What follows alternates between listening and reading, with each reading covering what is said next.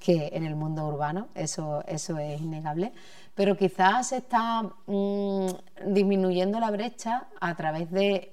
Internet, las redes sociales, porque están permitiendo que antes cuando tú vivías en el campo, para ir a la ciudad, pues a lo mejor ibas dos veces al año o tres veces al año, es verdad que las comunicaciones se han ido mejorando, pero bueno, no ibas habitualmente, pero hoy en día, pues todo, todos los días, cualquier descanso que hagas, que eches un vistazo a TikTok, Instagram y demás, puede ver realidades mm,